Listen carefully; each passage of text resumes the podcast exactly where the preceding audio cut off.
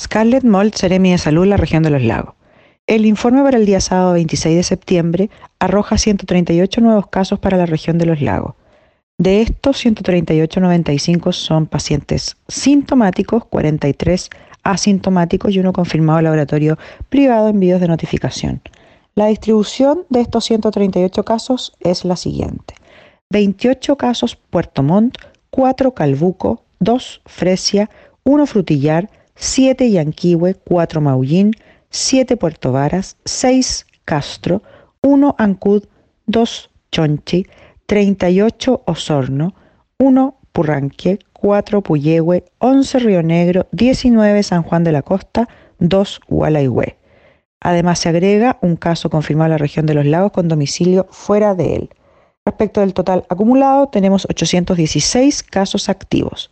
Los PCR realizados en la región el día de ayer se distribuyen de la siguiente forma. Servicio de Salud Osorno, 1.470 PCR. Reloncaví, 2.500. Chiloé, 262, dando un total del día de 4.232 PCR, con una tasa de positividad promedio del día de 2,46%. Hemos acumulado a la fecha 241.594 PCR. Respecto de los fallecidos, se agregan fallecidos en el reporte del día de hoy. Estos fallecidos corresponden a dos nuevos pacientes. Uno de ellos es una mujer de 75 años con residencia en la comuna de Yanquihue, fallecida en el hospital de Puerto Montt el 22 de septiembre. Tenía como comorbilidades diabetes, hipertensión arterial y enfermedad eh, renal crónica. El otro paciente es una mujer de 69 años, residencia en Purranque, fallecida del Hospital Base de Osorno el 21 de septiembre. Tenía como comorbilidad enfermedad eh, con tratamiento inmunológico. Ella falleció también eh, con una neumonía por COVID-19. Respecto de los pacientes hospitalizados al día de hoy, en tanto la red pública como privada, con corte a las 11 de la mañana mantenemos 75 pacientes hospitalizados. De ellos, en unidad de cuidados intensivos, 15 se encuentran en el Hospital de Puerto Montt, 1 Clínica Universitaria de Puerto Montt, 8 Hospital de Osorno. Unidad de tratamiento intermedio, tenemos 11 pacientes en el Hospital de Puerto Montt, 2 Clínica Universitaria de Puerto Montt, 1 Hospital de Osorno y 1 Clínica Alemana de Osorno. En cama básica de aislamiento mantenemos 18 pacientes en el Hospital de Puerto Montt, 4 en la Clínica Puerto Montt, 13 en el Hospital de Osorno y uno en la Clínica Alemana de Osorno.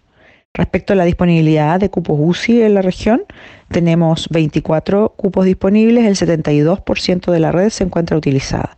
Ventiladores mecánicos, tenemos 48 equipos disponibles, el 48% de la red se encuentra en uso. Respecto de residencias sanitarias, eh, es importante señalar que al día de ayer hubo 24 altas y 21 ingresos. Específicamente estamos trabajando para aumentar los cupos en la provincia de Osorno. También es importante señalar que respecto de los controles de las aduanas realizados en la comuna de Puerto Montt asociados a cuarentena, el día de ayer se controlaron 18.776 vehículos y 34.312 personas. Se devolvieron 208 personas por no cumplir con los permisos solicitados en cuarentena.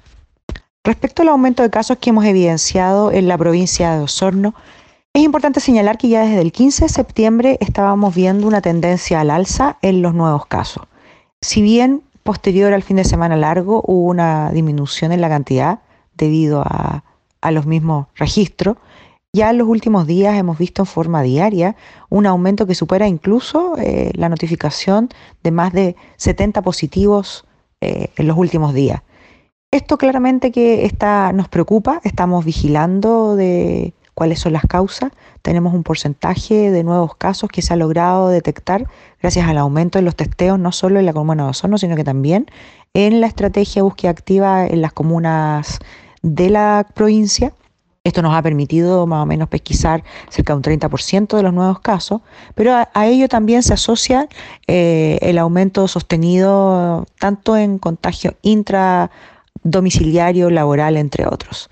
Aquí el llamado es a fortalecer las medidas de prevención y estamos, por supuesto, eh, trabajando con el servicio de salud y la atención primaria para favorecer la rapidez en la identificación y trazabilidad de casos y con eso lo antes posible poder ya sea trasladar a residencia sanitaria o iniciar el aislamiento domiciliario que corresponde.